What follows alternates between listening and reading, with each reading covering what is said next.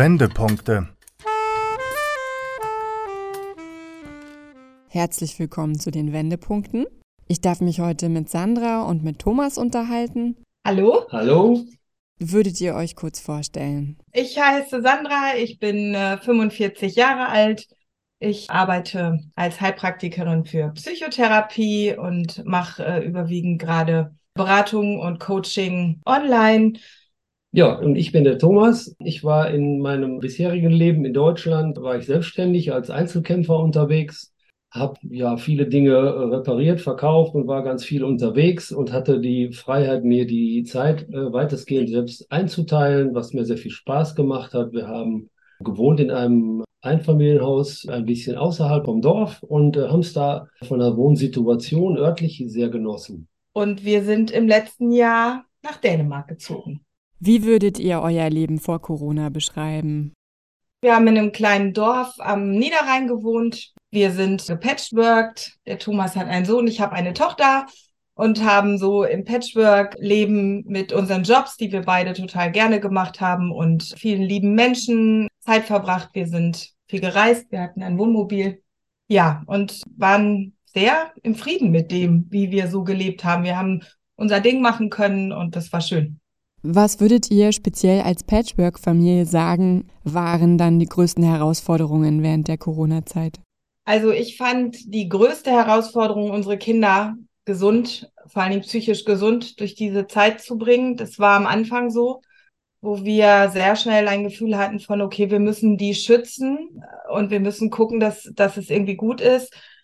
Und dann kam hinzu dieses Gefühl, dass es wurde enger, dieses nicht eine Meinung sagen dürfen, zu gucken, wie kommunizieren wir es mit den Kindern, ohne dass die genervt sind, aber es wichtig ist, dass man über manche Dinge spricht. Und ich fand dann später war eine der größten Herausforderungen diese fehlende Toleranz und tatsächlich das Gefühl des nicht akzeptiert werdens und des auch teilweise diskriminierenden Verhaltens, wenn man das nicht alles mitgemacht hat. Das waren für mich die größten Herausforderungen. Ich war so fassungslos darüber, was in einer Gesellschaft auf einmal passieren kann.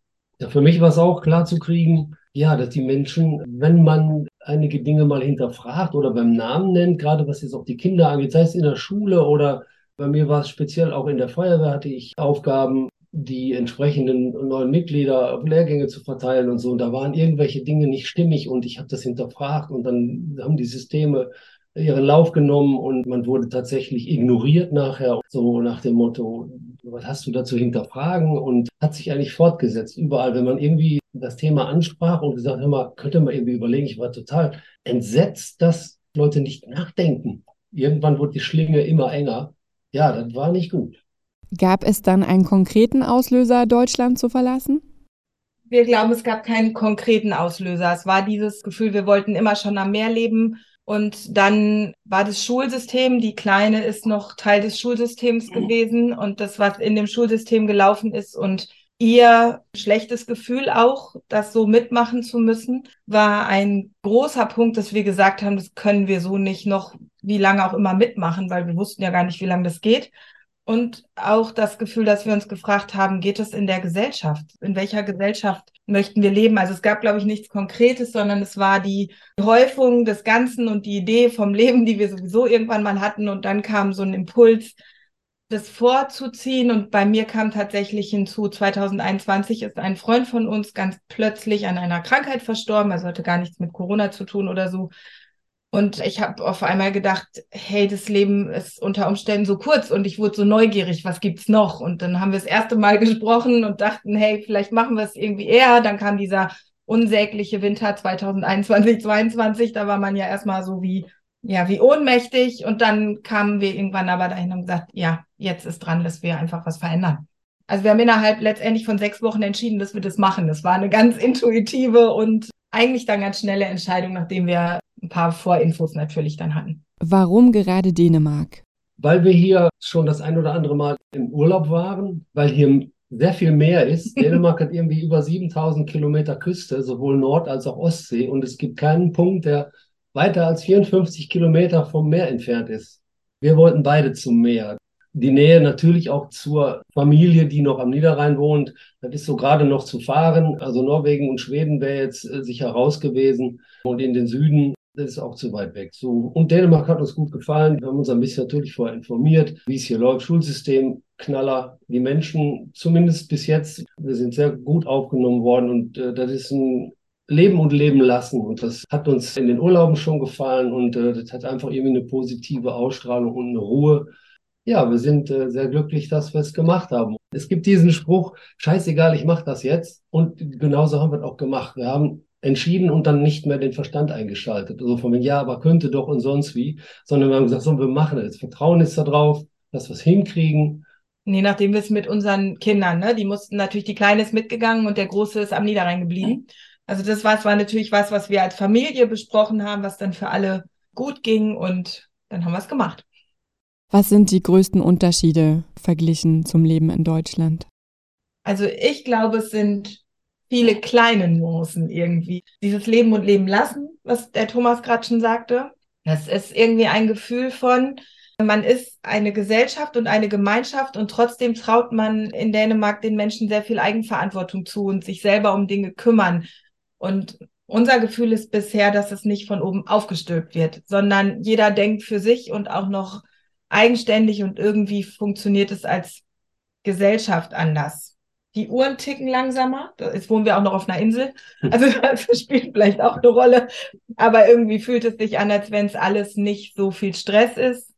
Und die Art und Weise, wie hier zum Beispiel Lehrer mit Schülern umgehen, das hat uns tief berührt schon beim Kennenlernen, weil wir wirklich das Gefühl haben, die begegnen sich auf Augenhöhe. Und es geht darum, dass die Kinder sein dürfen. Und so erlebt man das im ganzen Umgang mit den Kindern auch. Also irgendwie haben wir das Gefühl, es ist tatsächlich ein kinderfreundliches Land, wo erkannt wird, hey, das ist die Zukunft und wir müssen die mitnehmen und wir möchten das auch. Das würde ich jetzt so sagen. Ja, viele Dinge sind einfacher. Hier wird nicht so ein, so ein Tamtam darum gemacht, wenn jetzt irgendwo eine Straße an der Seite repariert wird, da werden drei Schilder aufgestellt und dann sind die in vier Stunden wieder weg. Da wird nicht mit, mit Antrag hier und Antrag da und wenn man hier zu einer Behörde will, die sind sehr wohlwollend. Da ist nicht so nach dem Motto, boah, nervt er mich schon wieder damit oder so. Und das funktioniert. Also hier ist alles sehr vernetzt. Das hat sicherlich Vor- und Nachteile, aber in dem System, da vertraut man und es scheint zu funktionieren. Was hat sich seitdem persönlich für euch verändert? Im Moment gehe ich keiner regelmäßigen Beschäftigung nach, weil ich mir die Zeit geben möchte, hier anzukommen. Wir haben das große Glück, das finanziell hinzubekommen. Die Preise sind sehr human, es ist noch ein bisschen was übergeblieben. Ich sage so, wie das ist und äh, ich lasse die Dinge auf mich zukommen. Es wird sich was tun. Ich möchte mich da auch gerade überhaupt nicht unter Druck setzen und äh, das fühlt sich gut an. Ich bin da auch sehr zuversichtlich und wenn brennt, dann mache ich morgen irgendwas. Ja.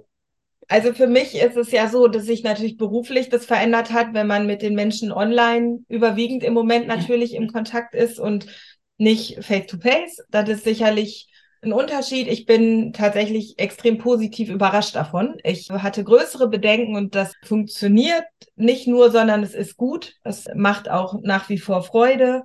Ich schreibe und konnte lange nicht schreiben. Also in den letzten zwei Jahren in Deutschland war das schwierig, wie so eine Blockade und seitdem ich hier bin und am Meer sitzen kann, kann ich wieder schreiben. Und unsere Tochter hat tatsächlich jetzt schon mehrfach zu uns gesagt, sie hat das Gefühl, wir sind alle miteinander ausgeglichener und fröhlicher, sind irgendwie mehr da. Sie ist 14 und das hat sie uns unabhängig voneinander gesagt. Das ist eigentlich ganz spannend, das auch an so einer Jugendlichen dann zu beobachten. Welche Schlussempfehlungen könnt ihr Leuten geben, die sich fürs Auswandern interessieren? zunächst einmal die Entscheidung zu treffen. Das ist, glaube ich, das A und O. Und da auf den Bauch und aufs Herz zu hören. Und alles andere lässt sich regeln. Und was man nicht selber regeln kann, da gibt es Menschen, die es regeln können, die einem dabei helfen. In dem Moment, wo man sich für diesen Schritt entschieden hat und diese Tür öffnet, dann kommen die Dinge auch auf einen zu, weil man steht in Resonanz. Und diesen Kopf würde ich mir bei der Entscheidung nicht machen. Ich würde in mich reinfühlen, will ich das, will ich das nicht? Und nicht abwägen, was hängt da dran, was ist blöd. Und äh, letzten Endes, auch da gibt es einen schönen Satz, entscheide dich und zahle den Preis. Und den Preis muss ich immer bezahlen, egal wofür ich mich entscheide. Und es gibt überall etwas Positives zu gewinnen und auch irgendetwas Negatives, was dazu kommt. Ich glaube, es ist gut für sich klar zu kriegen, möchte ich irgendwo weg oder möchte ich irgendwo hin? Wir wollten irgendwo hin Wir wollten ans Meer und wir wollten die Veränderung. Und dann haben wir die Entscheidung getroffen und dann war es schon so, dass wir es gut vorbereitet hatten. Also wir hatten einen sehr geschmeidigen Übergang. Und das war echt toll, weil das hier die Sachen oft vereinfacht hat. Und ich glaube, das Wesentliche war die Entscheidung und dieses, wir möchten dahin. Das war eine weitere Folge unserer Reihe Wendepunkte, in der Menschen erzählen, wie sich seit Corona ihr Leben verändert hat. Immer mittwochs um 15.30 Uhr hier bei Radio München. Verantwortliche Redakteurin ist Isa Mitzer.